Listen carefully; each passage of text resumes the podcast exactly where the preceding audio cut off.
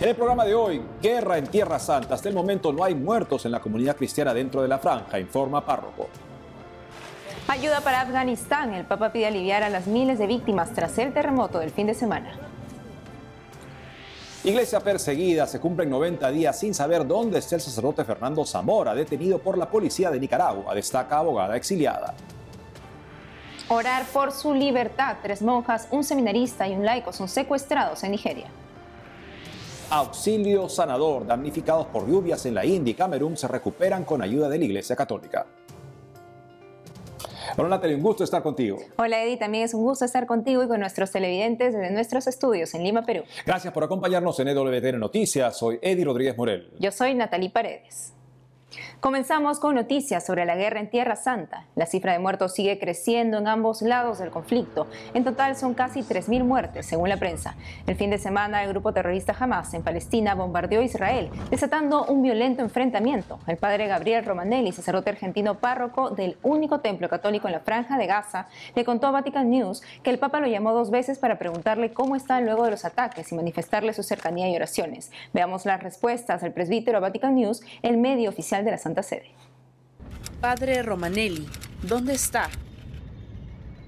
Desgraciadamente estoy en Belén, porque estaba afuera y esperaba unas medicinas para una de nuestras hermanas.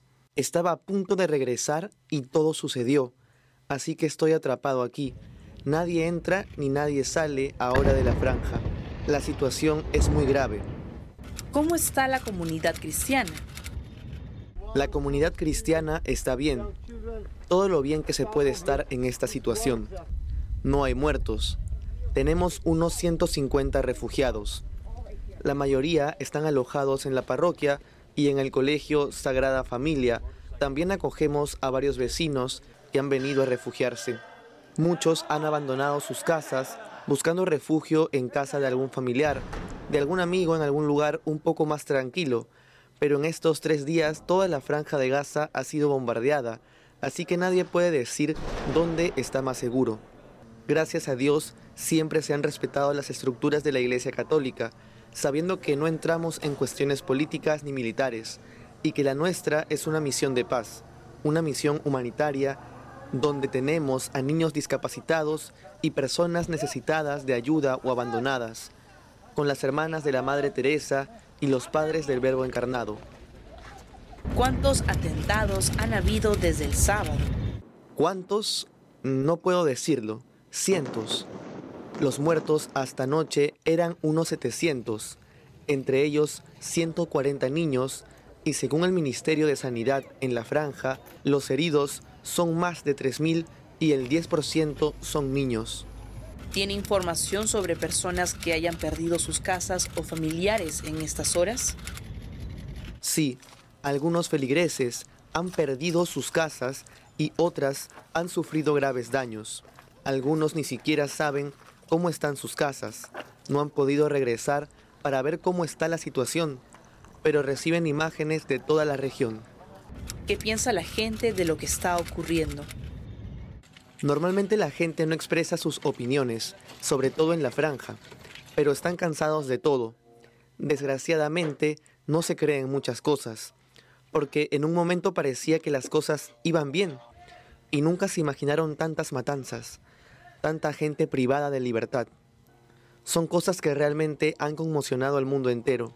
Los feligreses están naturalmente muy tristes por todo esto y todos esperan que esto termine, pero se dan cuenta de que solo la intervención divina y un compromiso extraordinario de tantas fuerzas, tantas asociaciones o países pueden ayudar a detener esto y responder así al llamamiento del Papa Francisco para que se ponga fin al terror y a la guerra. Se dan cuenta de que es casi imposible, pero no imposible.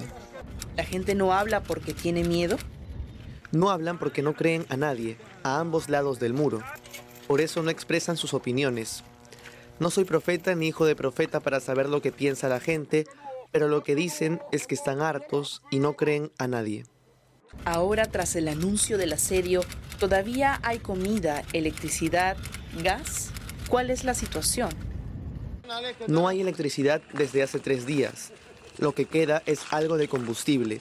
Lo utilizamos para recargar las baterías porque no hay combustible. La crisis de estas cosas ya existía antes de estos acontecimientos.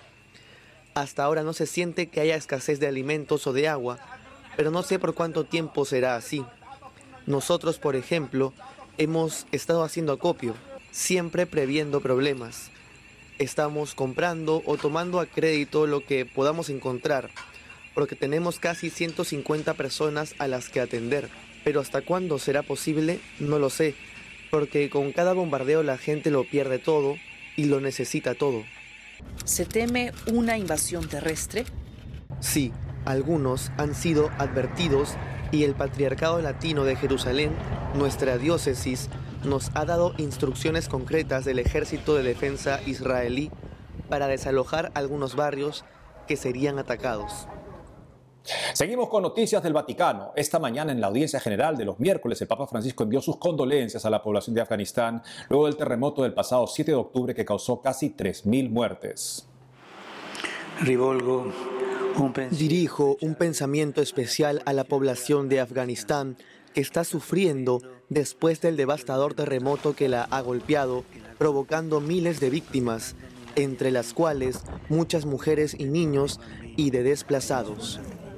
Invito a todas las personas de buena voluntad a ayudar a este pueblo ya tan probado, contribuyendo en espíritu de fraternidad a aliviar los sufrimientos de la gente y a sostener la reconstrucción necesaria. Tener la necesaria reconstrucción.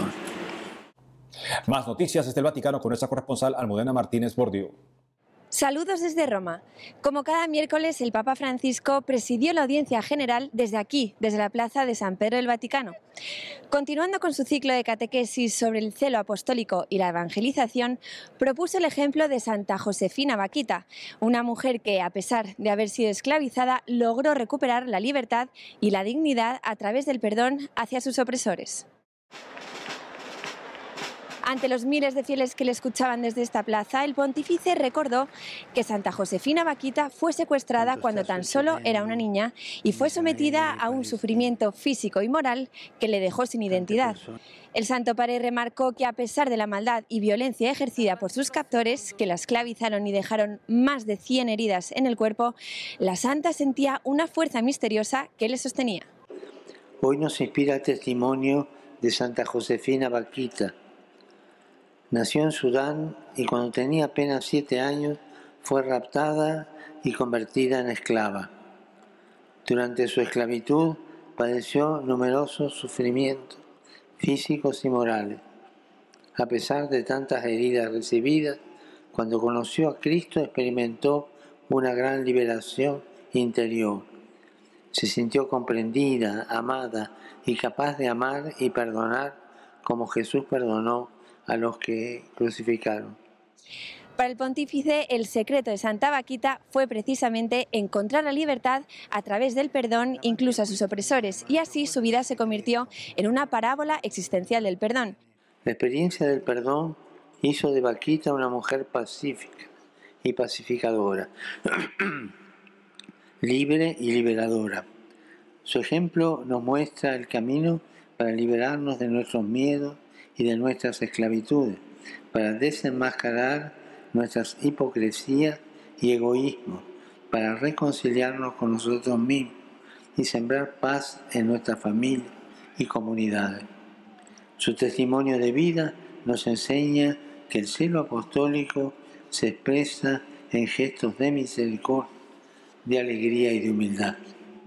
En este sentido, instó a los fieles a compadecerse de los que cometen errores e injusticias, no justificando, sino humanizando a través del perdón, a dar siempre otra oportunidad para abrir caminos de esperanza y permitir el cambio. Afirmó por ello que el perdón no quita nada, sino que añade dignidad a la persona.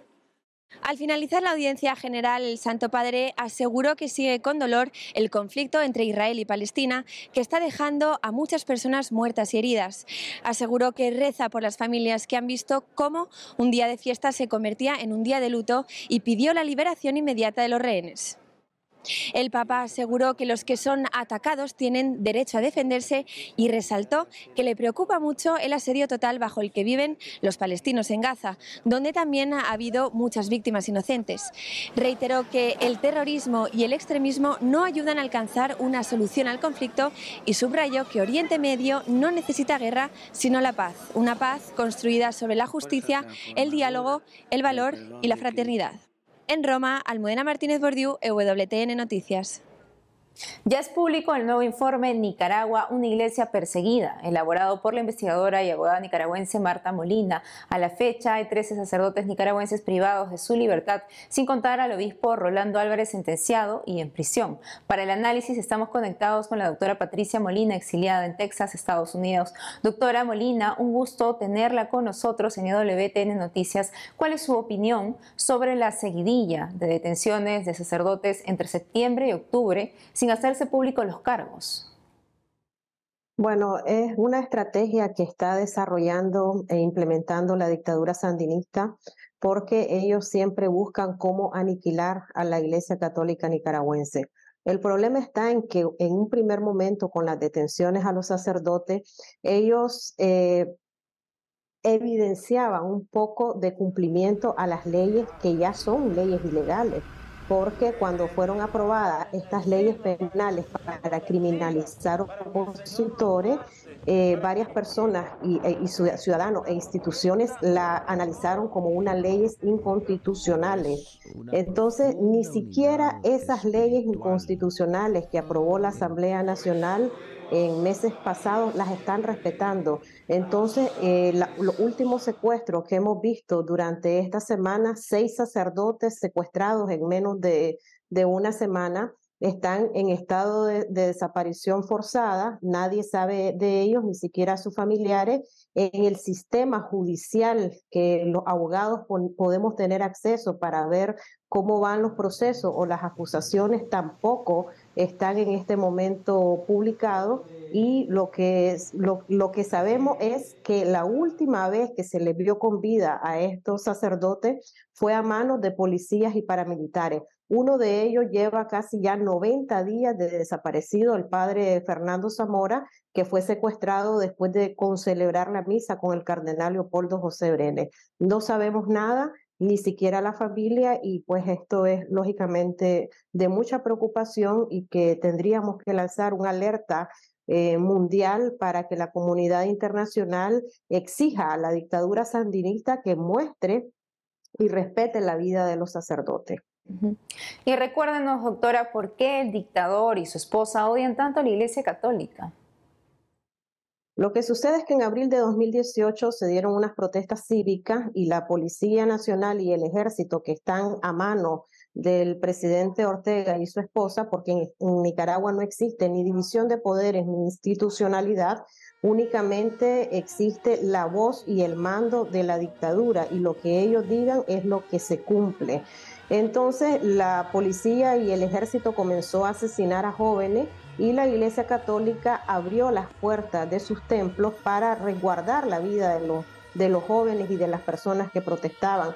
Y esto no fue bien visto por la, por la dictadura sandinista y comenzaron a atacar paulatinamente a la iglesia, pero como habían otros focos de ataque, que era la empresa privada, eh, los opositores, las organizaciones sin fines de lucro, entonces no estaban tan destinados a, atacar a la Iglesia Católica. Pero estos dos últimos años, 2022 y 2023, los ataques han sido más feroces porque la Iglesia Católica es la única institución que ha quedado en el país eh, denunciando eh, las, las, atrocidades que está cometiendo la dictadura. Entonces ellos lo que buscan es apagar la voz profética de los sacerdotes y de los obispos. Así es. ¿Y cómo ha ido evolucionando el estilo de persecución de la dictadura contra la iglesia, justamente como nos comenta sobre estas masacres? Sí, en el estudio Nicaragua, una iglesia perseguida, notamos que en los primeros años de, ataque que iniciaron en abril de 2018, había una cierta fluctuación en las cifras, se mantenían, eh, bajaban, subían, bajaban, subían, pero en estos dos últimos años ha sido eh, de manera atroz y comenzaron haciendo eh, pintas en las parroquias y en los edificios religiosos, eh, poniendo mensajes ofensivos. También la pareja presidencial hablaba mal de los sacerdotes, eh, bañaron de ácido a un sacerdote mientras estos confesaban, cometieron actos terroristas quemando una imagen que era venerada por más de 300 años, eh, pero en este último momento, en estos últimos meses, los ataques han cambiado y eh, lo que hacen es congelar las cuentas bancarias de la Iglesia Católica para asfixiarla económicamente y también van de la mano con el cierre de organizaciones sin fines de lucro religiosos, universidades religiosas eh, y también con procesos que no son jurídicos para nada. Eh, son crímenes que se están cometiendo en contra de la iglesia y aquí está funcionando también el Poder Judicial que está amando de la presidenta y el presidente de Nicaragua y entonces ellos no cumplen lo que dice la ley, sino lo que les mandata la pareja presidencial y es por eso que están los sacerdotes en este momento desaparecidos. Esa es ahorita la nueva estrategia, además de que están prohibiendo las procesiones y aunque esto parezca ilógico, pero también prohíben el rezo del Santo Rosario en los hogares eh, católicos nicaragüenses. Entonces, eh, la represión cada día es eh, más, más terrible y es la Iglesia Católica y los fieles católicos quienes están soportando esta cruel embestida. Así es, doctora Marta Patricia Molina, gracias por la entrevista y seguimos unidos en oración por Nicaragua. A ustedes.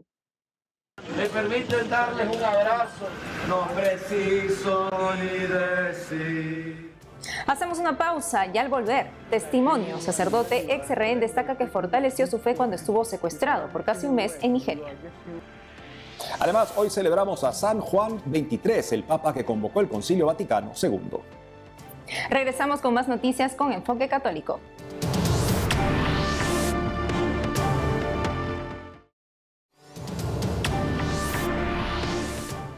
Aquí vemos a religiosos secuestrados en Nigeria desde el 5 de octubre a cambio de dinero. Se trata de Sor Rosemary Eyowokeokere, Sor María Ngotzi del Señor Resucitado y la hermana Josephine Mary Chinweuwo. Los otros dos son el seminarista Peter Eyaqueno y Awoke Emanuel, el chofer que llevaba a los religiosos hasta el funeral de la madre de una de las hermanas cuando fueron raptados. Las religiosas pertenecen a las misioneras hijas de Mater Ecclesia, mientras que el seminarista a los misioneros hijos de la Santísima Trinidad. La congregación pide oraciones por su liberación. Pero hay una buena noticia. El padre Paul Sanogo, párroco de San Lucas, Queñeda, en Nigeria, fue liberado en agosto último por sus secuestradores. Desde Nigeria nos dio su testimonio. Hoy estamos con el padre Paul Sanogo, sacerdote misionero que fue secuestrado en Nigeria. Luego de tres semanas fue liberado. Padre, ¿cómo fueron la captura y las tres semanas que estuvo secuestrado?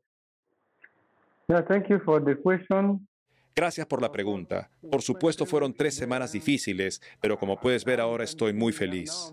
Por supuesto al inicio estaba asustado, tenía miedo y no era el único. Estaba con mi hermano Melchior de Tanzania, que se está quedando aquí. Entonces estábamos juntos. Pasamos las tres semanas sin saber dónde estábamos y sin saber si volveríamos o no. Por eso teníamos miedo. Pero gracias a Dios todo terminó saliendo bien después de tres semanas. ¿Sabes? Cuando estás fuera de tu país, fuera de tu hogar, y no conoces a la gente con la que estás viviendo, no sabes lo que podría pasarte a ti, entonces tienes miedo. Pero por la gracia de Dios pudimos regresar y ahora podemos sonreír. Estamos muy felices. Eso es. Padre, ¿los secuestradores dieron alguna razón del por qué se lo llevaron? Realmente no tuvimos tiempo de pensarlo. Cuando ellos vinieron nos dijeron que los siguiéramos. No tuvimos tiempo de preguntar por qué nos están llevando. ¿Qué fue lo que te hicimos? Eso fue todo lo que pasó. Por supuesto, cuando tratas de correr o tratas de resistir es cuando todo puede salir mal, pero cuando lo sigues sin resistencia, todo marcha mejor. Eso fue lo que descubrimos. Así que no nos atrevimos a preguntarles por qué vinieron por nosotros, por qué nos estaban llevando. Solo los seguimos sin preguntar. Así que hasta el momento no sabemos la razón. Padre, ¿cómo se siente, cómo se sintió en todo este tiempo que estuvo secuestrado? Bueno, fue difícil. Cuando te llevan de esa forma, no es sencillo sentirse bien. Siempre estás preocupado pensando, ¿qué va a pasarme? Pero por supuesto estaba asustado. Al principio tenía miedo de verdad. También pensaba que me gustaría regresar algún día para poder ver a mi gente, a mis padres, a mis hermanos, o en que me gustaría poder volver a mi parroquia como sacerdote. Pensaba en los cristianos que había dejado ahí, que me estaban esperando, que esperaban que regrese, que estaban rezando por mí, llorando, sin saber qué hacer. Esas eran las preocupaciones que tenía, pero al final sentí gozo. Padre, ¿por qué se ha vuelto tan común secuestrar sacerdotes y religiosos en Nigeria? Bueno. Bueno, realmente esa es la única pregunta que todo el mundo se está haciendo, pero no podríamos decir exactamente por qué cosas como esta, que los sacerdotes son secuestrados en Nigeria, están pasando. Quizá por algún rescate. Es extraño para mí porque yo llegué acá hace un año, hace menos de un año de que me pasara, entonces no lo entiendo del todo. No tengo mucha experiencia para poder decir cuál es la principal razón. Cuando volví tampoco sabían, pero cuando regrese a mis labores con normalidad, quizá pueda saber la razón de esto. Gracias, Padre Paul, por estar con nosotros en EWTN Noticias. Gracias, muchas gracias. Inundaciones por fuertes lluvias en Camerún y la India. La iglesia está ahí. Veamos. El río del Parque Nacional Mefú, en Yaoundé, la capital de Camerún, se desbordó el fin de semana debido a las intensas lluvias. Desplazamientos de tierra dejaron a muchos en medio de escombros. Algunos cadáveres han recorrido un largo camino y han sido encontrados a más de 100 metros de sus casas, como es el caso de este señor cuyo cuerpo fue encontrado a 100 metros de su casa. Algunos cuerpos ni siquiera son visibles. Como pueden ver, los bomberos siguen trabajando y desenterrando cadáveres. Éramos cuatro en mi habitación y luego seguimos los ruidos. Cuando abrí la puerta para ver qué estaba pasando, no sé cómo explicarlo. Fue muy rápido. Golpeó la casa y todos los dormitorios. Solo sobrevivió la sala de estar. De hecho, toda la casa desapareció. Según el gobierno de Camerún, hay más de 30 muertos y 50 heridos. Decenas de casas fueron arrasadas. Esta mañana, el arzobispo de Yaoundé, Monseñor Embarga, visitó en Bancolo, la zona más afectada por los desplazamientos. Celebró la Santa Misa en el lugar. Es por eso que les pido que oren, que asistan, que hagan todo lo que puedan para ayudarnos a afrontar esta situación. Les pedimos a las autoridades que puedan seguir adelante con el rescate y tomar precauciones para futuros desastres. Los equipos de rescate siguen buscando sobrevivientes. En Asia, el lago glaciar Lonak, en el Himalaya, al noroeste de India, se desbordó hace casi una semana. Inundaciones y deslizamientos de tierra en consecuencia. De repente empezó a llegar mucha agua y muchas casas fueron arrasadas. Mi padre, la esposa de mi hermano y un hermano menor están desaparecidos desde el incidente. Según las autoridades indias, murieron más de 70 personas, 140 están desaparecidas y más de 3.000 turistas siguen varados. Más de mil casas resultaron dañadas y 2.500 personas fueron rescatadas. Los damnificados se refugian en campamentos provisionales. La Asociación Católica de Sikkim, una de las zonas más afectadas, envió a más de 60 voluntarios para ayudar a las víctimas. Católicos siguen llegando como voluntarios para las labores de rescate, según Associated Press. Hoy, 11 de octubre, celebramos a San Juan XXIII, conocido como el Papa Bueno. Este santo papa convocó el Concilio Vaticano II un día como hoy, en 1962. El padre Franco Rivas, parte del movimiento Juan XXIII desde los 15 años, nos cuenta más sobre el santo.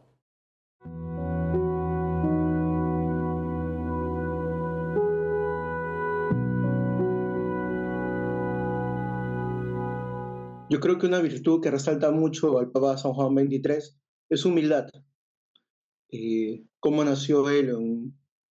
él nace en Soto del Monte, son, es hijo de campesinos y es una persona muy sencilla. Y, y a pesar de ser una persona muy inteligente, una persona que ha logrado grandes estudios, sabe aplicar el Evangelio para que todas las personas lo entiendan. Y su manera de ser. Eh, Juan 23 se le conoce como el Papa Bueno o también como el párroco del mundo, porque era como ese sacerdote cercano, esa persona que era capaz de socializar contigo, de hablarte y de sobre todo sentir que tus problemas eran los problemas de él. Y es por eso que algo que resalta mucho en él es el Concilio Vaticano II, ¿no? El Papa Juan XXIII quería que la Iglesia reflexionara sobre sí misma y que a la vez la Iglesia pueda responder a todas eh, las preguntas, las cuestiones de estos tiempos. Y, y algo que yo resalto mucho, Juan 23, es la virtud de la humildad, de su sencillez, porque hoy vemos un mundo que cae mucho en la violencia, en la guerra, en la soberbia, en querer imponerse, en querer sobresalir por encima del otro sin importar cualquier medio. Juan 23 nos enseña totalmente lo contrario.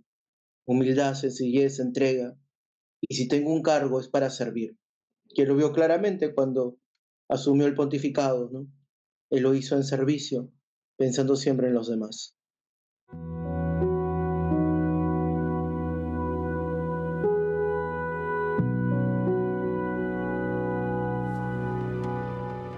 Amigos, esto ha sido todo por hoy. Gracias por habernos acompañado. No dejen de seguirnos por las redes sociales y también de lunes a viernes a las 12 del mediodía hora de Miami en Radio Católica Mundial y su programa Más que Noticias con un servidor. Hasta entonces.